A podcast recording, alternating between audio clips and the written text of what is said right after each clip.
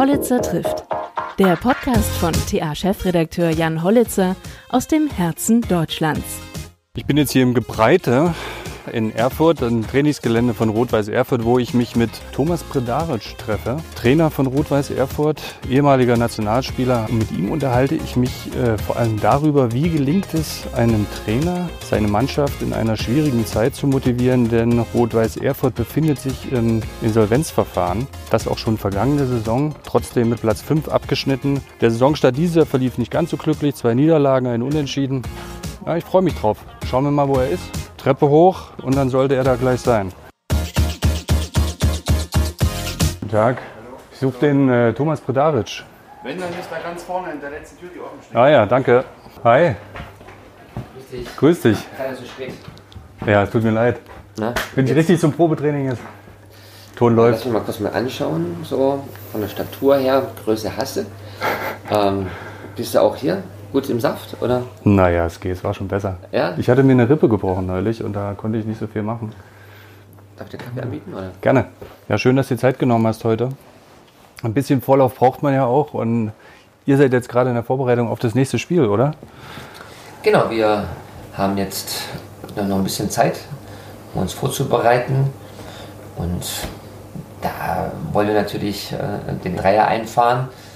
Ihr habt jetzt zweimal verloren, einmal unentschieden, oder? Ja, wir haben, wir haben jetzt drei Spiele gehabt, waren immer auf Augenhöhe mit dem Gegner. Es waren alles drei Gegner, die im vorderen Bereich spielen werden. Und wir waren knapp dran. Wir haben die Spiele ganz gut gemeistert, aber haben leider in den entscheidenden Momenten nicht immer die richtigen Entscheidungen getroffen. Und das hat uns dann leider zum Nachteil geführt. Du selbst warst ja Stürmer. Hat der Stürmer, Stürmer dann in dem Moment die, nicht die richtige Entscheidung getroffen oder war die ganze Mannschaft noch nicht so bereit? Also wir haben ein Spielsystem, eine Strategie. Das bedeutet, dass wir grundsätzlich mehr vertikalen Pass fordern, offensives Spiel. Und wenn wir das tun, musst du entschlossen sein. Und in der einen oder anderen Situation waren wir vor dem Tor nicht entschlossen genug, haben da leider nicht die richtige Entscheidung getroffen. Und da hat uns dann die Effektivität gefehlt. Und in der Rückwärtsbewegung haben wir leider nicht gut genug nach vorne verteidigt, haben dem Gegner zu viel Räume gegeben. Das hat er genutzt und dadurch sind die Gegentore entstanden. Entschlossenheit ist so ein, so ein gutes Stichwort. Wir haben ja im vergangenen Jahr, als es mit, dem, mit der Insolvenz losging, schon mal telefoniert. Und also ich stelle es mir total schwierig vor, als Trainer seine Truppe zu motivieren, wenn nicht mal klar ist, ob Gehälter weitergezahlt werden. Ähm, da sind ja als, äh, als, als Führungsperson ganz besondere Qualitäten und Einstellungen gefragt. Wie bist du denn durch diese Zeit gekommen? Oder besser gesagt, ihr befindet euch ja immer noch mittendrin. Ihr wart trotzdem Fünfter äh, am Ende der Saison. Wie hast du das hingekriegt? Genau so ist es. Wir haben nur vier Mannschaften vor uns gelassen. Das ist schon sehr bemerkenswert. Das ist aber auch der Anspruch unseres Trainerteams und der Mannschaft, maximalen Erfolg zu generieren. Trotz den ganzen Höhen und Tiefen, die wir letztes Jahr hatten, mit den vielen Ausfällen, mit der Zahlungsnot, die wir hatten, die wir dann aber auch relativ schnell überbrückt haben, hat es ja natürlich so ein Stück weit auch so ein bisschen das in die, Köpfe festgesetzt, dass es dann doch prekärer ist, als es am Anfang aussah. Und deswegen sind wir natürlich ein bisschen gezeichnet ja, von, von, von dieser letzten Saison, wissen aber, auf, auf was wir uns eingelassen haben. Und deswegen sind wir viel nüchterner dieses Jahr an, ans Werk gegangen. Bedeutet nicht, dass wir weniger Fehlt da, nicht, motiviert sind. fehlt da nicht Leidenschaft, genau? Also wenn man nüchtern an eine Sache rangeht und Fußball ist ja Emotion. Richtig, die Emotionen müssen da sein. Es muss trotzdem alles realistisch eingeschätzt werden. Und wir haben natürlich hier in Thüringen, in Erfurt, mit der Landeshauptstadt, äh, wir polarisieren so ein Stück weit. Wir haben sehr viele Fans, die sich für uns interessieren.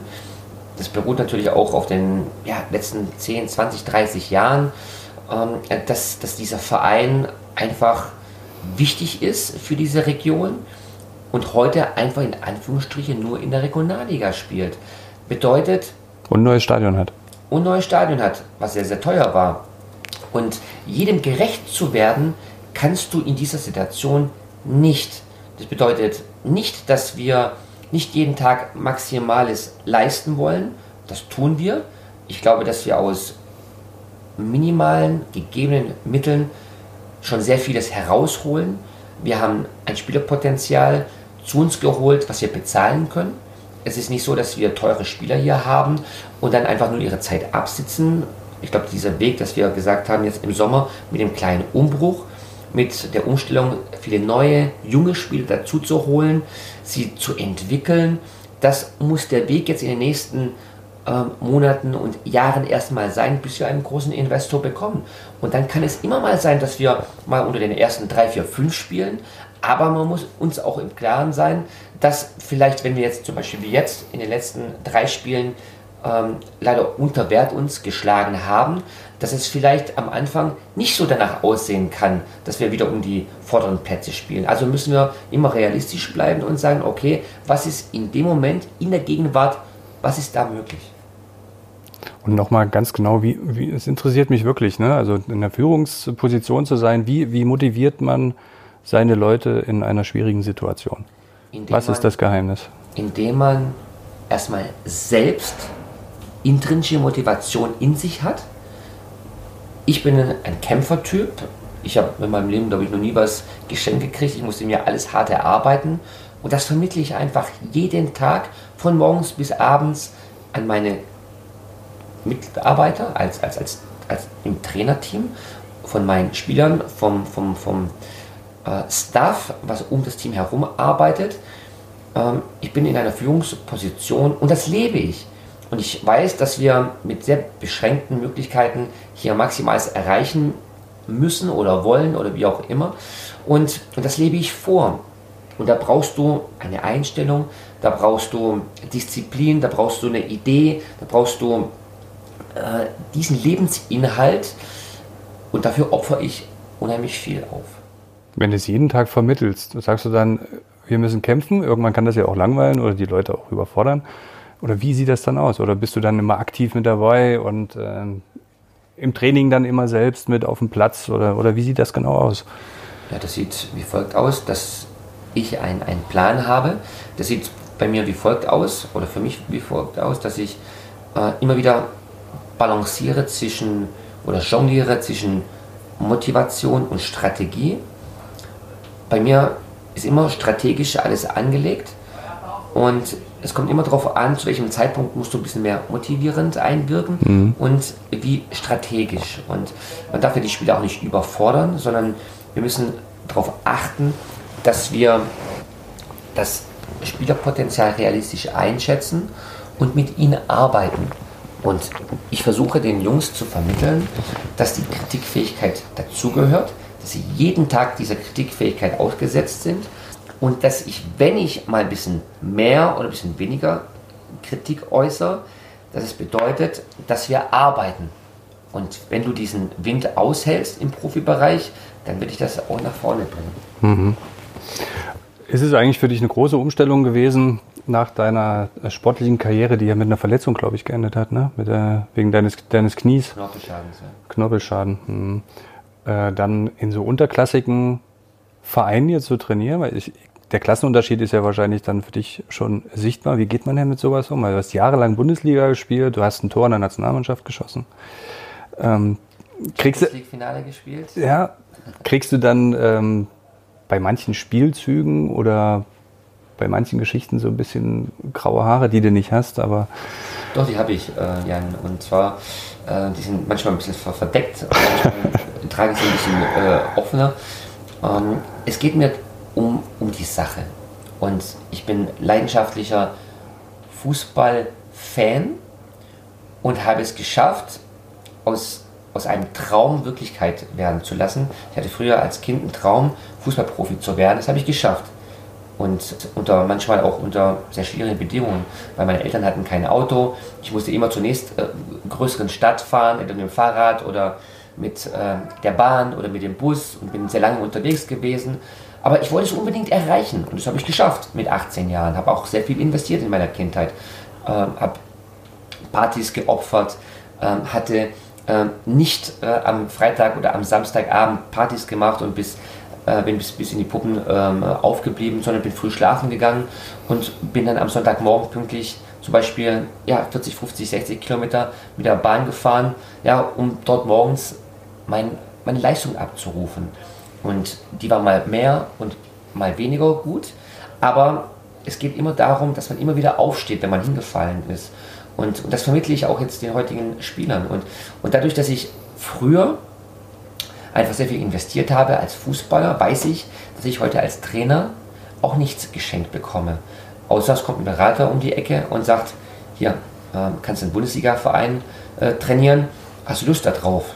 Und, und, und, und, das geht aber nicht einfach mal ganz kurz so, sondern man muss auch als Trainer abliefern. Und ich habe, glaube ich, in den letzten Jahren äh, mit kleineren Mannschaften, aber auch mit anspruchsvollen Mannschaften ähm, immer ein, ein, ein, sehr gutes Resultat erreicht. Ich habe als Trainer habe ich einen, einen, einen sehr, sehr guten Punkteschnitt. Äh, den möchte ich mir auch in diesem Jahr mhm. nicht verderben, indem ich ähm, keine guten Resultate habe. Wie, wie wird der berechnet, der Punkteschnitt? Oder, wie, oder um was geht? Es gibt ja pro Spiel gibt es immer drei Punkte. Mhm. Ne? Pro, pro äh, Unentschieden gibt es einen Punkt. Mhm. mhm. Äh, und es pendeln sich auch viele Trainer. Ach, das ist dann eine Gesamtzahl der Spiele, die du als Trainer gecoacht hast? Richtig. Und dann die Punkte im Verhältnis? Richtig, genau. Bei mir ist es im Schnitt ungefähr eine 2. Und das ist, finde ich, sehr gut. Ich glaube, ich glaube, mhm. bessere Trainer, ja, äh, die man an einer Hand abzählen kann. Äh, aber es gibt auch viel, viel, viel schlechtere äh, Trainer, was resultatsmäßig angeht. und ich sage nicht, dass ein guter Trainer ein, ein erfolgreicher Trainer sein muss oder ein erfolgreicher muss nicht unbedingt ein guter Trainer sein. Es liegt auch immer an den Mannschaften und den Rahmenbedingungen, die du hast. Ja. Aber ich habe mir in den letzten Jahren habe ich mit als, als Ziel gesetzt, ich möchte einfach mal im höchsten Bereich Fußballtrainer sein. Und dafür habe ich meinen Fußballlehrer gemacht. Ich habe Mannschaften trainiert, die unter sehr schwierigen Aspekten. Ähm, ja, du warst in Mazedonien und in Usbekistan, also wahrscheinlich dann nochmal eine ganz andere Nummer ne? als, als hier. Ja, also das war ja wieder eine andere Herausforderung. Du hast ja als Trainer immer wieder Herausforderungen. Und meine jetzige Herausforderung ist es, den Verein einfach am Überleben zu halten am Leben zu halten und, und dass wir atmen können, dass wir, dass wir präsent sind, dass wir äh, Fußball spielen, wo sich die Leute identifizieren äh, sollen. Und, und, und darum geht es. Es geht nicht um, um eine Platzierung. Das wäre jetzt der, der falsche Zeitpunkt zu sagen, wir wollen Erster, Zweiter, Dritter, Vierter oder Fünfter oder, oder Sechster oder Zehnter werden, sondern wir brauchen jetzt erstmal Luft. Und das müssen alle hier in Thüringen und in Erfurt verstehen. Wir, wir, wir, wir sind in einer sehr, sehr prekären Situation. Ich glaube, dass wir jetzt mit Herrn, mit Herrn Reinhardt einen Insolvenzverwalter haben, der das Bestmögliche für diesen Verein möchte, möchte ihn neu aufstellen. Und er hat ein Trainerteam und eine Mannschaft zusammengestellt, wo es sich lohnt, ja, daran zu glauben. Mhm. Und wir haben im letzten Jahr Platz 5 erreicht, das war schon gut. Dieses Jahr wollen wir gute Resultate, positive Resultate bestätigen.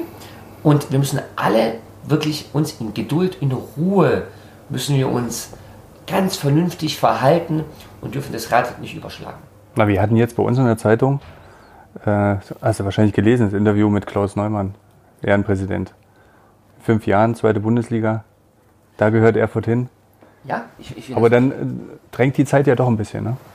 Nein, die Zeit drängt überhaupt nicht, denn ich glaube, dass wir jetzt im zweiten Jahr in der Insolvenz ähm, es geschafft haben, erstmal zu überleben, dass wir den nächsten Schritt gerne machen wollen. Ich glaube, wir lechzen alle danach. Dafür brauchst du gute Investoren, gute Sponsoren, Leute, die an dich glauben, die dich unterstützen. Mal, mal in, an Sonntagen ja, kann, kannst du mal die Schulterklopfer gerne sicherlich auch ähm, ähm, auf eine gewisse Art und Weise vertragen. Aber die brauchen wir nicht, diese Schulterklopfer, sondern wir wollen, dass wir auch in schlechten Zeiten, wenn mal das vielleicht nicht ganz so gut läuft hier, ne, dass die Leute an uns glauben und nicht sofort immer äh, irgendwas Negatives hineininterpretieren, was in den letzten Jahren leider sich angehäuft hat, sondern wir müssen schauen, dass wir von Woche zu Woche eine Leistung abrufen und dass wir uns dann mit den Leuten, die uns gerne unterstützen wollen, die das erkennen, das Potenzial erkennen des Vereins, der Mannschaft, und wenn wir dann es schaffen, Spieler sukzessive zu, zu installieren, die ein höheres Niveau ähm, ja, aus, aus meiner Sicht umsetzen können, was wir alle erwarten, dann werden, sie, werden wir sie implantieren, dann werden, sie, dann werden wir sie holen und dann können wir den nächsten Schritt machen. Aber jetzt müssen wir erstmal kleine Brötchen backen. Ja, also wie gesagt, ich stelle mir das unheimlich schwierig vor, die, die Leute permanent zu motivieren, wenn immer so dieses Damoklesschwert über einem, einem schwebt. Äh, schon wirklich interessant. Äh, du bist damals aus Mazedonien, glaube ich, nicht aus sportlichen Gründen oder so weg, sondern weil die politische Lage ein bisschen unübersichtlich wurde. Vielleicht kannst du die Zeit mal ganz kurz schildern, das äh, würde mich interessieren. Ich habe da früher nicht so viel gefunden, äh, weiß nicht, ob du da viel schon gesagt hast dazu. Hattest du da Angst um Leib und Leben oder wie war es da? Also muss es erstmal vernünftig erklären. Ich habe den Fußballlehrer gemacht, mhm. um im Profibereich zu arbeiten. Und das habe ich mit dieser Möglichkeit getan. Und dieser Verein Skendia, der in Mazedonien oder Nordmazedonien, wie man es heute nennt, ähm, angesiedelt ist, die haben Ambitionen. Das ist ein ambitionierter Verein, spielen regelmäßig in der Europa League. Qualifikation, werden Meister, werden Pokalsieger. Und du hast irgendwo eine Außendarstellung, die du als Trainer gerne haben möchtest. Und, mhm. und ich bin dort hingegangen, wir haben das Pokalfinale erreicht, wir haben eine Europa League Qualifikation Platz äh, geschafft. Und, und ich wollte mit diesem Verein für Aufmerksamkeit sorgen, auch in Deutschland, dass man sagt, Mensch, da ist ein Thomas Brodaric im Ausland, der spielt mit diesem Verein in der Europa League. Das war mein Ziel. Und es kam leider ein Stück weit anders. Die politische Lage hat sich dramatisch dort äh, verschlechtert. Ähm, der Putschversuch, ja, äh, der gelang ja dann letzten Endes dort, äh, dass, dass die Regierung gestürzt wurde. Und es stand wirklich kurz vorm Krieg. Und, ähm, und dann wurde mir einfach nahegelegt, ähm, lieber äh, das Land zu verlassen. Und ähm, ich hatte schon auch die eine oder andere brenzlige Situation äh, mit meinem äh, Co-Trainer Armin Friedrich dort äh, meistern müssen. Äh, und ich bin froh, äh, dass ich da vernünftig rausgekommen bin. Warst ja. du mit Familie dort auch? Oder? Nein, ich bin mit meinem Co-Trainer dort gewesen, mhm. habe dort die Situation ähm, absolut professionell genommen. Das war eine tolle Erfahrung für mich. Aber es ist halt für einen Ausländer, auch wenn ich vielleicht die Sprache dort halbwegs spreche, ja, also dieses Jugoslawisch, wird dort auch nicht gerne gesehen äh, in, in Mazedonien. Dort mhm. wird eher Albanisch gesprochen und Mazedonisch. Äh, man muss da immer aufpassen, ne, mit welchen ähm, Charaktere, Kulturen und Religionen man dort äh, sich auseinandersetzen muss. Ähm, dann habe ich sehr viel auf Englisch ähm, äh, gecoacht. Ähm, das kam bei den Spielern auch ganz gut an, weil ich auch die Sprache der Spieler dort ähm, gesprochen habe. Also wie gesagt, ich war dort erfolgreich, ähm, zwar nicht maximal, aber ich habe dort äh, etwas erreicht. Und ich bin halt aus diesem Vertrag raus, weil mir einfach äh, ein Stück weit auch ähm, die Perspektive genommen wurde durch die politische Lage. Ja. Äh, deine Familie ist jetzt aber mit hier in Erfurt, oder? Nein. Auch nicht. Ich, ich habe ja, ähm, ähm, ja auch, auch eine Sportlerfamilie. Ähm, bei uns sind ähm, ja, mit, mit, mit dem Tim, ja, der auch Fußballprofi werden möchte, ähm, der jetzt gerade in Amerika ist, der, der dort Fußball spielt äh, auf dem College ähm, und mit Lance, der, der Golf spielt. ja, wir haben einfach diesen engen Austausch schon immer gehabt und, und äh, wir unterstützen uns gegenseitig äh, in allen Lebenslagen ähm, und, und das macht dann letztendlich dann auch ähm, das aus. Lance wegen Lance Armstrong? Nee. Ich glaube, Lance, äh, Toby Armstrong kam ähm, dann zur Geltung, als äh, ich noch, als ich Fußballspieler war.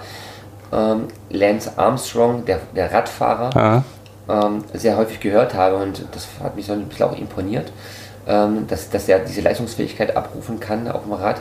Äh, im, im, Nachgang hat sich das ja ein bisschen anders herauskristallisiert. Wir wissen alle warum. Ja. Wir wissen mhm. alle warum, ganz genau. Aber trotzdem ist, finde ich, Lance, wir nennen ihn ja Lenny, ähm, und unser Großer, ja, das ist ja der Größte in der Familie. Äh, und ja, und dadurch ist dieser Name entstanden. Wie, der ist größer als du? Also längenmäßig? Ja, ja, genau. Also Tim ist, glaube ich, 1,94, Lance ist mit 16 1,95. Und ich bin ja, wie, wie schon, ähm, glaube ich, überall zu lesen, 1,88 schon seit ein paar Jahren. Ähm, ich glaube, dass, dass ich im Alter wahrscheinlich ein bisschen schrumpfen werde, ich weiß nicht. Ja, ja mit 25 habe ich gelesen, geht es los. Also. ja, genau. Der also, körperliche Verfall, ja, genau. da geht es rückwärts. Äh, erinnerst du dich gern noch an deine Zeit äh, beim VfL Wolfsburg zurück? Da warst du ja in der zweiten Mannschaft Trainer. Mhm. und bist dann, im Prinzip warst du ja dort schon fast auf dem Sprung in, in vielleicht in den Erstligabereich in, in Deutschland auch. Dort ging es auseinander wegen unterschiedlichen Vorstellungen, Weiterentwicklung auch im Verein. Ja. Aber die Erinnerung an Wolfsburg trotzdem gut? Ich mein, also ich muss sagen, ich hatte als, als Fußballer, als Spieler, hatte ich eine tolle Zeit. Habe ich auch zweistellig getroffen, mein Nationalspieler. Äh, und hatte viele äh, Freunde äh, dort. Ähm, und, und bin dann nach, nach, nach ein paar Jahren bin ich zurückgekehrt als, als Trainer ich bin dann in der Schweiz Meister geworden, bin in Wolfsburg U23 Vizemeister geworden ähm, und habe, glaube ich, ähm, als ich in Wolfsburg war, sehr gut abgeliefert. Ähm, unter sehr guten Rahmenbedingungen, das darf man nicht vergessen. Und ähm, wie, wie du es gerade schon gesagt hast, ähm, äh, Klaus Allers wollte unbedingt ähm, Valerian Ismail wieder zurückholen. die kennen sich sehr gut. Glaube ich, Ismail ist da in diesem Jahr äh, zuvor, glaube ich, in, in, in Nürnberg entlassen worden. Und, und Klaus Allers wollte ihn unbedingt äh, wieder installieren. Äh, und da hat er mich halt geopfert, ähm, obwohl ich ähm, in diesem Jahr nach Aue hätte gehen können. Mhm. Ähm, das habe ich nicht gemacht, weil ich ja unbedingt in Wolfsburg bleiben wollte, um dazu zu lernen. Mhm. Und äh, ich hätte, glaube ich, diese, diese Chance zweite Liga nutzen müssen. Ähm, aber ich wurde damals leider falsch beraten von einem Berater, äh, mit dem ich heute keinen Kontakt mehr habe. Ähm, er hat mir äh, er hat dazu geraten, in Wolfsburg zu bleiben.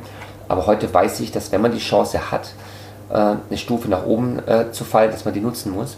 Äh, ansonsten muss man doch einige Ehrenrunden drehen, bis man wieder nach oben kommt.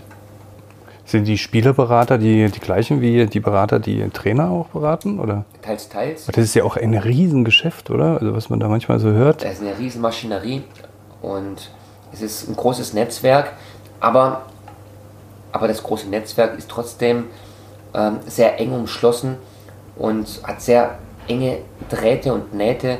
Bedeutet, dass man gar nicht großartig als Außenstehender gut reinkommt, sondern man muss wirklich ähm, eine, eine, eine, eine, sehr gute Kommunikation haben, ein sehr gutes Netzwerk haben, äh, um da überhaupt reinrutschen zu können.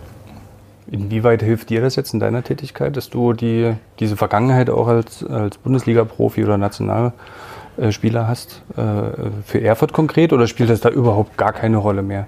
Also ich glaube, dass es eher der Nachteil ist. Warum? Ja, weil, weil ich halt so bin, wie ich bin. Ich bin ein Typ, ich war ehemaliger Nationalspieler, ich habe ein bisschen was erreicht in meinem Leben und ich glaube, dass es heutzutage schwieriger ist, als ehemaliger Nationalspieler im Trainergeschäft zu arbeiten, wie als junger Trainer, der gerade vielleicht aus dem Studium kommt, äh, den noch keiner kennt, ja, der eine sehr gute Reputation hat aufgrund ähm, ja, seiner, seiner Vergangenheit, weil er, weil er aus dem Lehramt kommt, weil er studiert hat, weil er sich gut artikulieren kann und vielleicht frisches Blut für die Szene bedeutet. Und, und als, als ehemaliger, der so ein bisschen so, so Ecken und Kanten hatte, der, der, der vielleicht nach außen ähm, vielleicht anders wirkt, als er tatsächlich ist, glaube ich, äh, muss man einfach eine sehr, sehr gute Arbeit leisten, um halt nach oben gespült zu werden. Und, und das tue ich. Und es ist meine Strategie. Ich möchte einfach durch sehr viel Erfahrung im Trainerbereich, ich habe im Jugendbereich gearbeitet, ich habe im oberen Amateurbereich gearbeitet, ich habe im Profibereich als Trainer gearbeitet, aber auch als Sportdirektor. Also ich weiß, wie das Geschäft funktioniert. Und für mich ist es halt wichtig, dass, dass Menschen an mich glauben, dass sie mir eine Chance geben, ähm, zu zeigen, ähm, dass ich quasi nicht belastet bin mhm. von meiner Karriere, sondern dass sie mir als, als Erfahrung nützt und dass ich halt mir meine Sporen durch meine Arbeit als Trainer mich in den Vordergrund schiebe und nicht als Spieler. Ich hätte gerade gedacht, dass es vielleicht so ein Türöffner auch sein kann.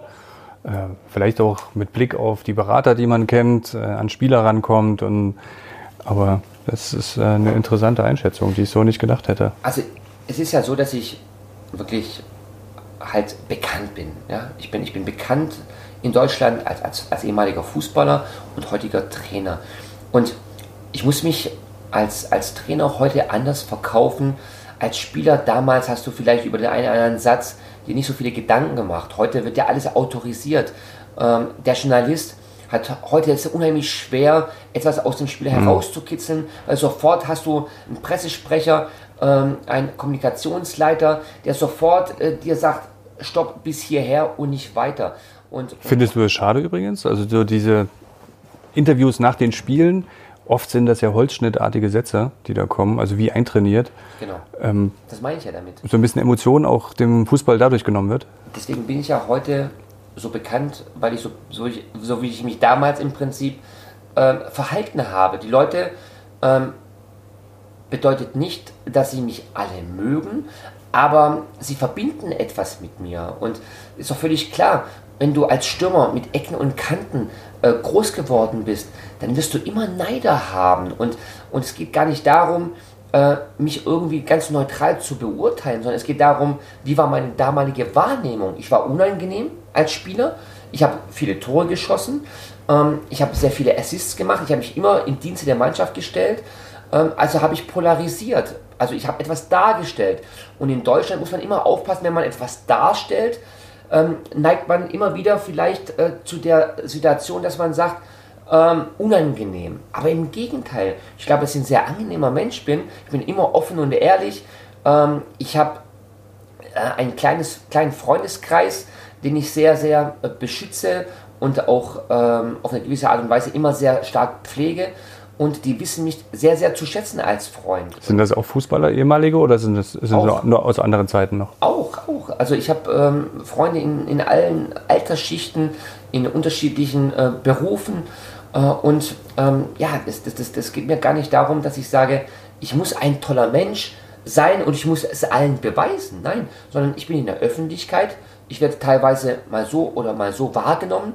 Das liegt aber auch daran, dass man zwischendrin auch mal unter Druck und Stresssituationen steht, ja, dass man zwischendrin auch mal Aussagen tätigt, die vielleicht auch nicht jedem gefallen. Aber ich habe halt eine Führungsposition und der muss ich gerecht werden. Was war denn so dein, dein, dein größter Ausraster?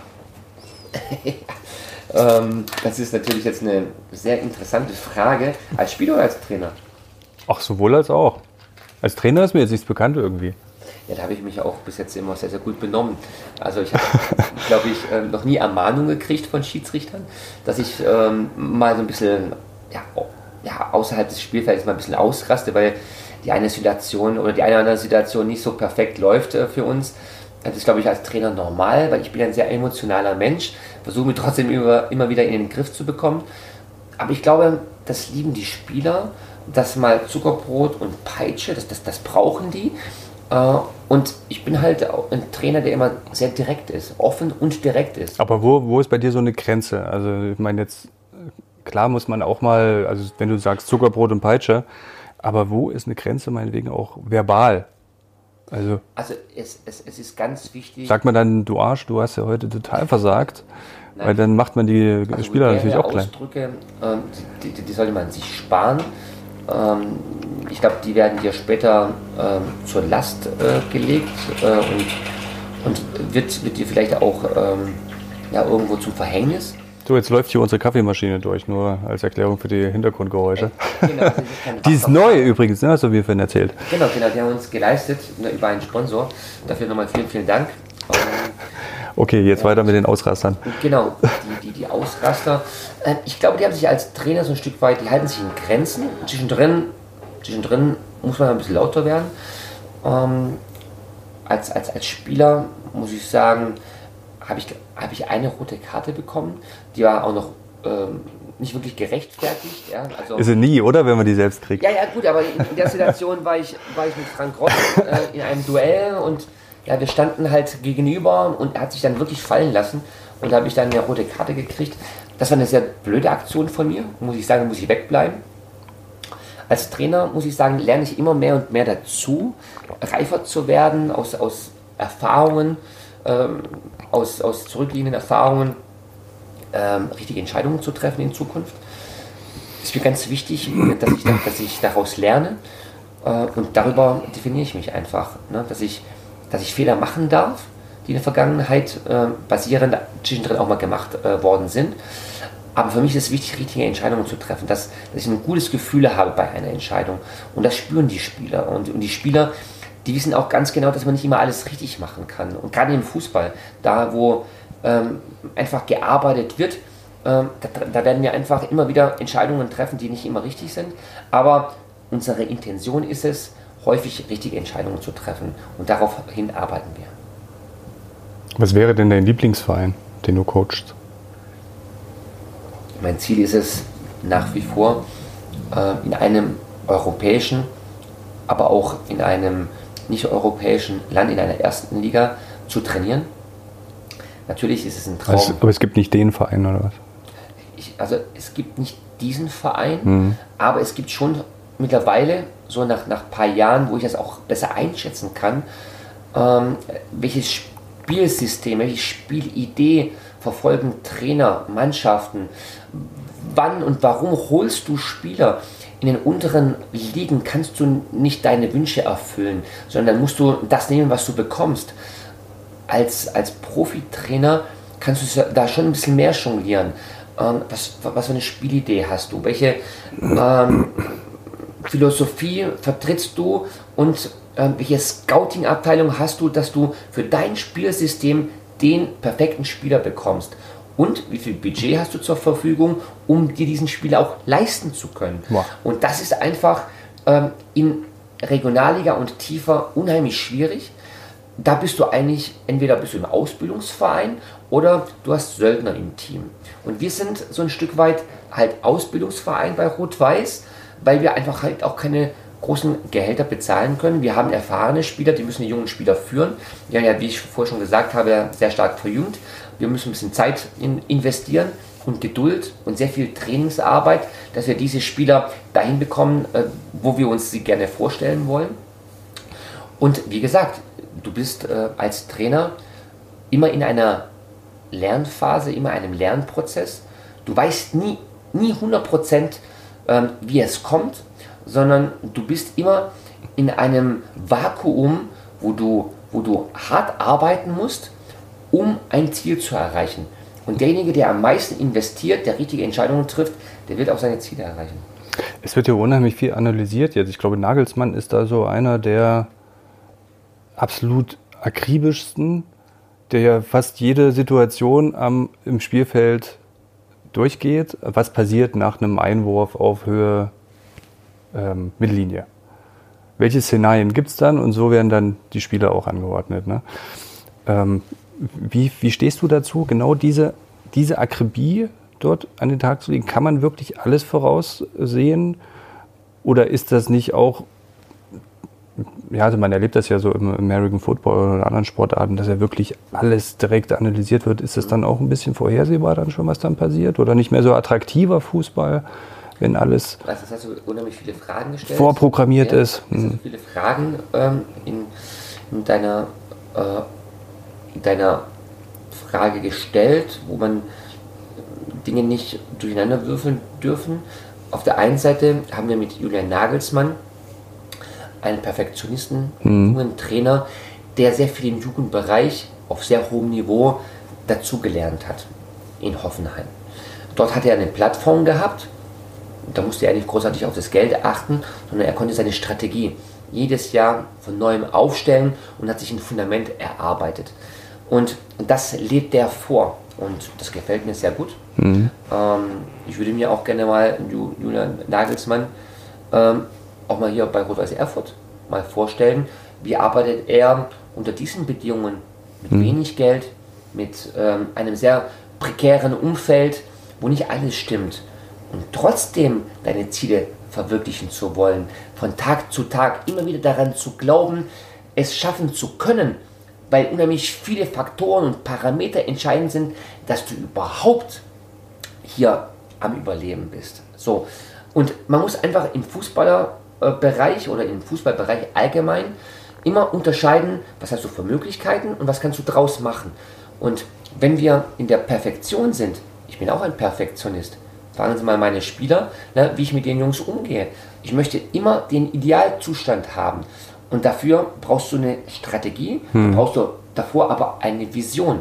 Und kannst du mit dieser Mannschaft deine Vision umsetzen? Das bedeutet ja nicht, dass ich, wenn ich 4-3-3 spielen möchte, dass ich auch den Spielertyp oder die Spielertypen habe, um das System spielen zu können. Ich bin zum Beispiel auch sehr, sehr gespannt, wie ein Nagelsmann, ne, der grundsätzlich in Hoffenheim ein Spielsystem entwickelt hat, ja, ähm, ob er das in Leipzig genauso umsetzen kann. Ähm, ich würde mir das wünschen, weil er sehr akribisch ist. Das gefällt mir unheimlich. Aber so eine Entwicklung, wie ein Trainer von einer zur anderen Mannschaft wechselt, um dann neue Strategien zu entwickeln, wie sie dann funktionieren. Das ist ja das Entscheidende. Ne? Und nicht, ob du jetzt beim Einwurf sagst, ne, die, die Positionierung der Spieler muss so oder so oder so sein. Das tun wir hier genauso. Von der Spieleröffnung heraus bis zur letzten Zone, bis zu unserer Finalisierungszone passieren unheimlich viele Spielmomente. Und die analysieren wir genauso wie eine Bundesligamannschaft.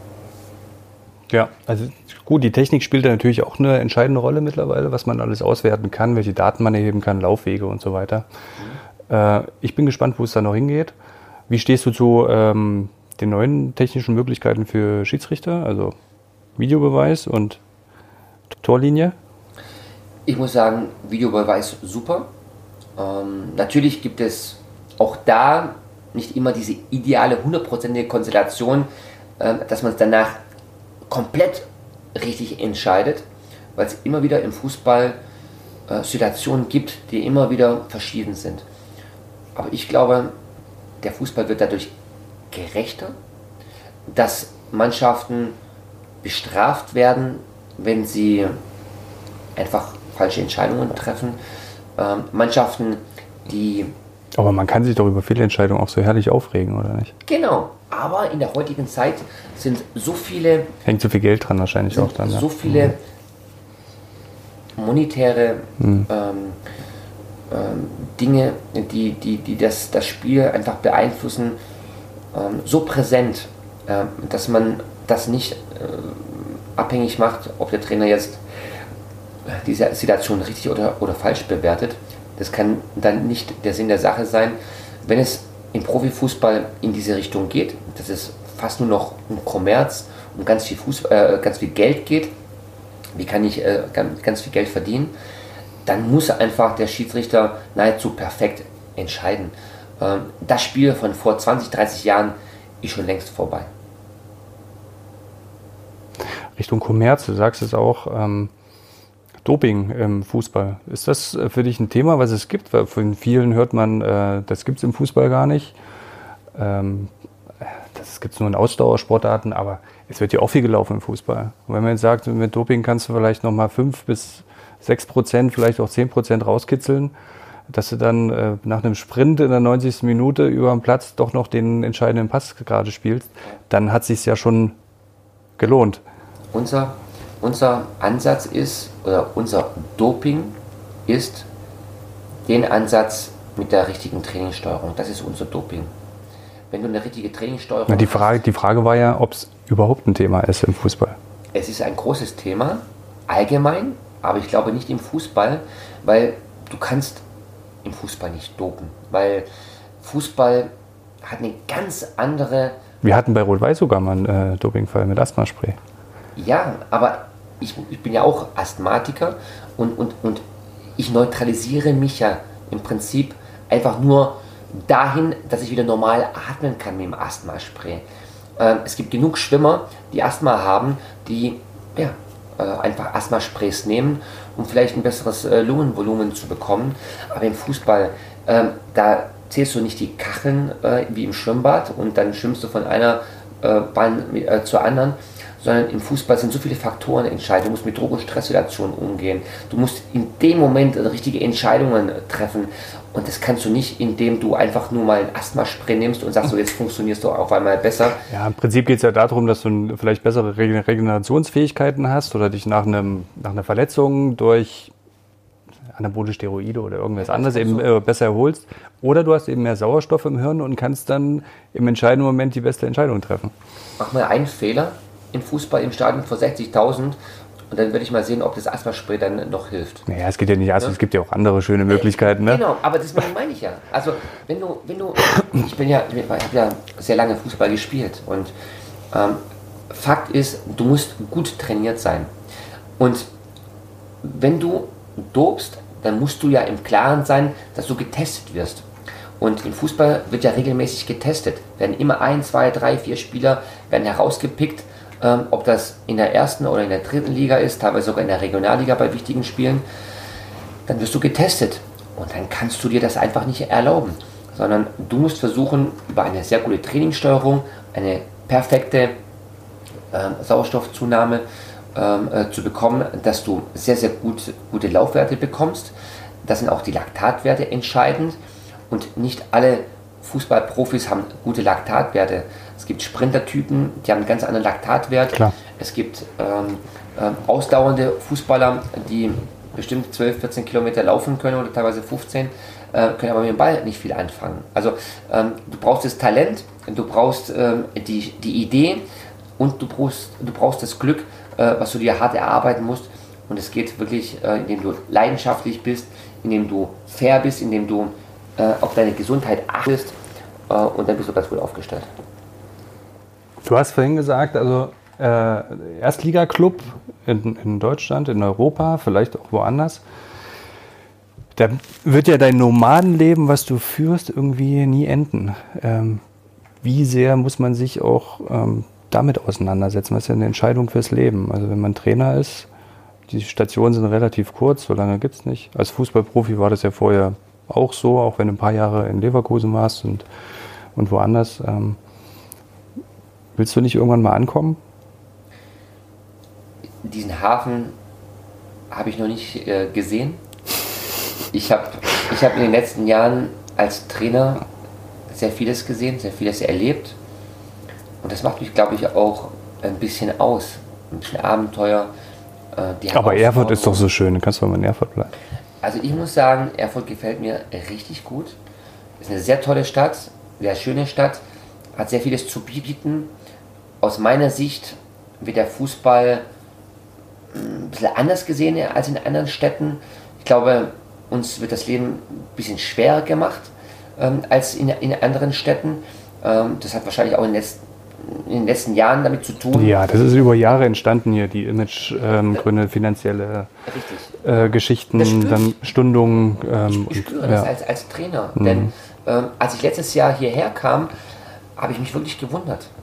Also in jedem, ähm, sag ich mal, Distrikt, wo ich bis jetzt gearbeitet habe, ähm, ähm, habe ich Zuspruch äh, äh, bekommen und, und erlebt. Ähm, und, und so wurde mir sehr viel Glück gewünscht. Und äh, da haben sich die Leute ganz anders für jemanden interessiert. Und als ich letztes Jahr angefangen habe, war es eine sehr, sehr, sehr merkwürdige Situation. Wobei ich aber sagen muss, es hat sich alles ins Positive gedreht. Also die Leute, die mich sehen, ne, die, die kommen auf mich zu, die mit, mit RWE was, was, was verbindet oder Fußball äh, äh, Interessierte, sie kommen auf mich zu, sprechen mich an und sagen, Mensch, äh, ihr macht tolle Arbeit, wir drücken euch die Daumen. Und das gibt mir halt wirklich Hoffnung und das ist auch der Nährboden, den wir brauchen, ähm, denn wir, bin, also wir sind nicht hierher gekommen, um irgendjemanden zu, zu, äh, zu schädigen oder äh, ihn zu verärgern, sondern wir wollen hier was aufbauen. Die Leute müssen wissen, dass wir hier nicht am, am Stuhl festkleben, dass wir auch woanders arbeiten können, theoretisch, aber wenn du jetzt sagst wir, wen beziehst du da noch mit ein? Wir sind hergekommen? Mein Trainerteam. Mhm. Mein Trainerteam, meine Spieler. Wie viele hast du mitgebracht? Ja, mit Armin Friedrich, mit Robin Krüger, die, die hergekommen sind. Wie lange arbeitest du schon mit denen zusammen? Schon ein paar Jahren. Mhm. Wir kennen uns auch schon länger. Ähm, René Twazig, der dazu, dazu gehört, der ist ja schon länger hier, der ist ja Institution. Der war mal Tormann hier, oder? Der war schon mal hier Torhüter, dann war mhm. er mal woanders. Mhm. Dann, dann kam er wieder zurück. Ähm, der weiß, glaube ich, auch, wo die Leichen begraben sind hier äh, in Erfurt, hier bei Rot-Weiß. Ähm, aber das ist ein anderes Thema. Ähm, Interessiert mich auch. Die, die, die Spieler, die, die Spieler, die, die, die hergekommen sind, die sind auch wegen mir gekommen. Weil sie wissen, dass sie einen Trainer haben, wo sie sich zu 100% auf mich verlassen können. Und das ist wichtig. Du brauchst eine sehr, sehr starke ähm, Vernetzung zwischen Spieler und Trainer. Und das geht nur gemeinsam. Und sie wissen ganz genau, wenn irgendwas ist, was nicht so passt, ne, ich stehe zu 100% zu meinen Spielern. Ich stehe vor ihnen, hinter ihnen, über ihnen, unter ihnen. Und ich werde sie immer unterstützen. Sie müssen aber wissen, ja, dass ich was auch von ihnen erwarte. Und das heißt Qualität in der Lebenseinstellung und wie ich mich zu meinem Beruf stelle. Und das ist eigentlich, eigentlich, eigentlich nur hundertprozentige Identifikation und anders geht es nicht. Wie sehr hilft dir bei dem Thema Identifikation gerade der, der Verein oder vielleicht auch das Präsidium? Oder, das, äh, oder Aussagen vom Ehrenpräsident meinetwegen, ne? das kritikberechtigt ist auch und so weiter, ähm, der auch schon lange dabei ist. Ist das eher hinderlich gerade, oder? Gehört, gehört alles dazu. Das musst du aushalten. Wir wissen das alles sehr, sehr realistisch einzuschätzen. Wir wissen ganz genau hier in der Gebreite, wo wir jeden Tag arbeiten, ähm, wo, wir, wo wir stehen. Wir wissen das zu 100 Prozent. Und, und deswegen ist es wichtig, dass wir Menschen haben, die uns unterstützen. Und ähm, das war in den letzten Jahren anscheinend anders, sonst wäre dieser tolle Verein nicht da, wo er, wo er heute ist. Und ich kann nur daran appellieren, äh, dass wir jeden Cent brauchen, dass wir jeden Unterstützer brauchen. Und das ist doch völlig normal, wenn die Leute sich mit uns beschäftigen, dass sie das auch kritisch sehen, was wir hier machen. Und äh, wichtig ist es, glaube ich, ja, dass du authentisch bist, dass du transparent bist und dass du eine gute Kommunikation nach außen hast. Und dann sind wir, glaube ich, ganz gut aufgestellt. Hast du schon mal überlegt, dich einzuwechseln in einer gewissen Situation? ja, definitiv. Also, ähm, ja, die, die, die Jungs, ähm, die, die, machen doch schon, die machen das schon ganz gut. Also, ähm, sie setzen ja das um, äh, was ich von ihnen erwarte. Manchmal mehr, manchmal weniger. Und äh, zwischendrin, ja, würden sie, glaube ich, oder würde ihnen, glaube ich, diese Kaltschnäuzigkeit ganz gut zu Gesicht stehen, die ich früher hatte. Wird es dein Knie noch mitmachen oder ist da keine, keine Chance mehr? Doch, das würde schon gehen. Wenn ich ungefähr so 26 Acoxia oder Ibuprofen nehmen würde, ja, dann würde das für eine halbe Stunde gehen. Ähm, aber danach müsste ich mich, glaube ich, abtragen. Hast du täglich Schmerzen? Oder ja, ja, also ich, ich habe ja? hab schon ähm, Schmerzen. Ähm, ich mache ja ganz gerne auch mal das eine oder andere äh, Training ganz gerne mit, indem ich äh, nicht nur coache, sondern auch zwischendrin immer wieder Bälle reinspiele ähm, und Trainingsübungen immer wieder ähm, mit meinen Pässen einfach ähm, mit, mit einleite. Und, und, und, und danach ähm, merke ich natürlich, dass ich diese 15, 20, 30 Pässe gespielt habe, weil dadurch diese Rotation im Knie entsteht und dieser Druck. Und das kann mein Knie halt auf Dauer äh, nicht, nicht, nicht aushalten. Und deswegen muss ich halt zwischendrin mal punktieren, zwischendrin meine Schmerztablette reinhauen. Aber ich liebe meinen Job, ich liebe das, was ich mache und, und, und ähm, da wird mich auch keiner davon abhalten können. Auch keine Schmerztablette oder irgendein Doppelschaden. Als wir uns kennengelernt haben, da war ich ja auch noch in Berlin bei einem anderen, äh, bei einem anderen Arbeitgeber. Und da hast du mir gesagt, du gehst nach Erfurt und ich wusste schon, dass ich wechsle und konntest dir aber nicht sagen. Und wir haben uns damals unterhalten über, oder du hast mich gefragt, kannst du mir da nicht Tipps geben? Äh, du hast eine Wohnung gesucht. Richtig. Weil es auch gar nicht mehr so einfach hier ist. Ja. Und jetzt wohnst du ja ganz zentral warst du dir vorher bewusst, dass da so viel Trubel ist? nein, nein. Wohnst du da rechts im Domplatz raus, oder? Ja, ja, also im Moment. Na, dann hast du jetzt die Domstufen. Genau, im Moment haben wir die Domstufen-Festspiele. Ja. Äh, da würde ich mir es mal wünschen, äh, dass ähm, derjenige, der was zu sagen hat, mich mal einlädt, ja, auf ein, äh, ein Konzert oder auf ähm, eine ähm, äh, wie nennt sich das? Eine, eine Vorführung, eine, eine Vorführung, eine Vorführung, weil habe jetzt, glaube ich, seit zwei oder drei Wochen höre ich jede Probe. Ja, äh, es läuft schon. Ich war bei der Premiere, aber die ist leider ins Wasser gefallen. Die ist leider ins Wasser gefallen. Leider, leider da, abgebrochen. Da war ich nicht da. Aber ich habe, glaube ich, jede, ähm, ähm, na, wie nennt sich das? Ähm, Probe. Probe. Und so, jetzige Probe, Aufführung, ja. Probe und mhm. Aufführung äh, höre ich mit, aber ich habe noch nicht gesehen. Und derjenige, der, glaube ich, ich glaube, ich wohne am nächsten ja, ich glaube, von der Wohnung her wohne ich am nächsten. Ich habe das Gefühl, dass ich wirklich auf, dem, auf, dem, auf den Domstufen äh, äh, schlafe äh, und, und, und dort alles hautnah erlebe. Und äh, von dem her, ich werde mir sicherlich das eine andere mal mir anschauen. Aber es geht ja noch weiter, ne? Es kommt ja Oktoberfest. Äh, irgendwie nimmst du alles im Weihnachtsmarkt, ist ja lang, aber da hast du es ja Müsstest du schon einmal mitgemacht haben, ne? Ein wunderschöner Weihnachtsmarkt, mhm. der, glaube ich, auch zum schönsten europäischen Weihnachtsmarkt gekürt worden ist.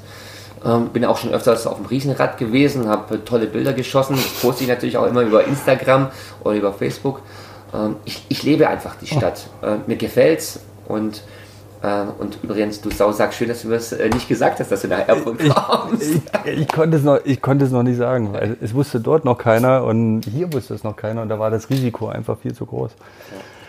Und ich war auch mitten in der Wohnungssuche und ich konnte dir natürlich auch nicht, wollte dir auch nicht sagen, was es ist ja nicht mehr so einfach, in Erfurt eine Wohnung zu finden. Ja, du hättest cleverer sein. Dann hättest du mir das vielleicht weggeschnappt noch. Genau, du hättest mir zwischendrin hättest mir sagen können, Thomas, pass auf, ähm, ein Kumpel wohnt in Erfurt und das sind äh, die äh, Wohnungslisten, äh, wo du mal reinschauen kannst, ne, die du schon aussortiert hast.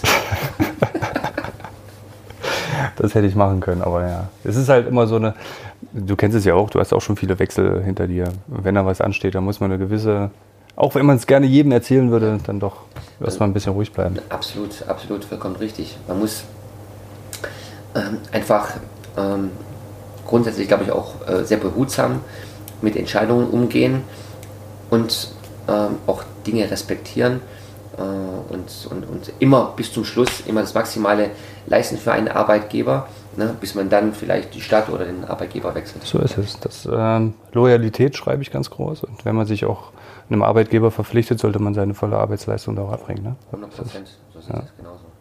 Vielen Dank, hat mich sehr gefreut. Ja, habe ich auch sehr und gefreut. maximale Erfolge. Dankeschön, ebenso. Wünsche ich dir alles Gute.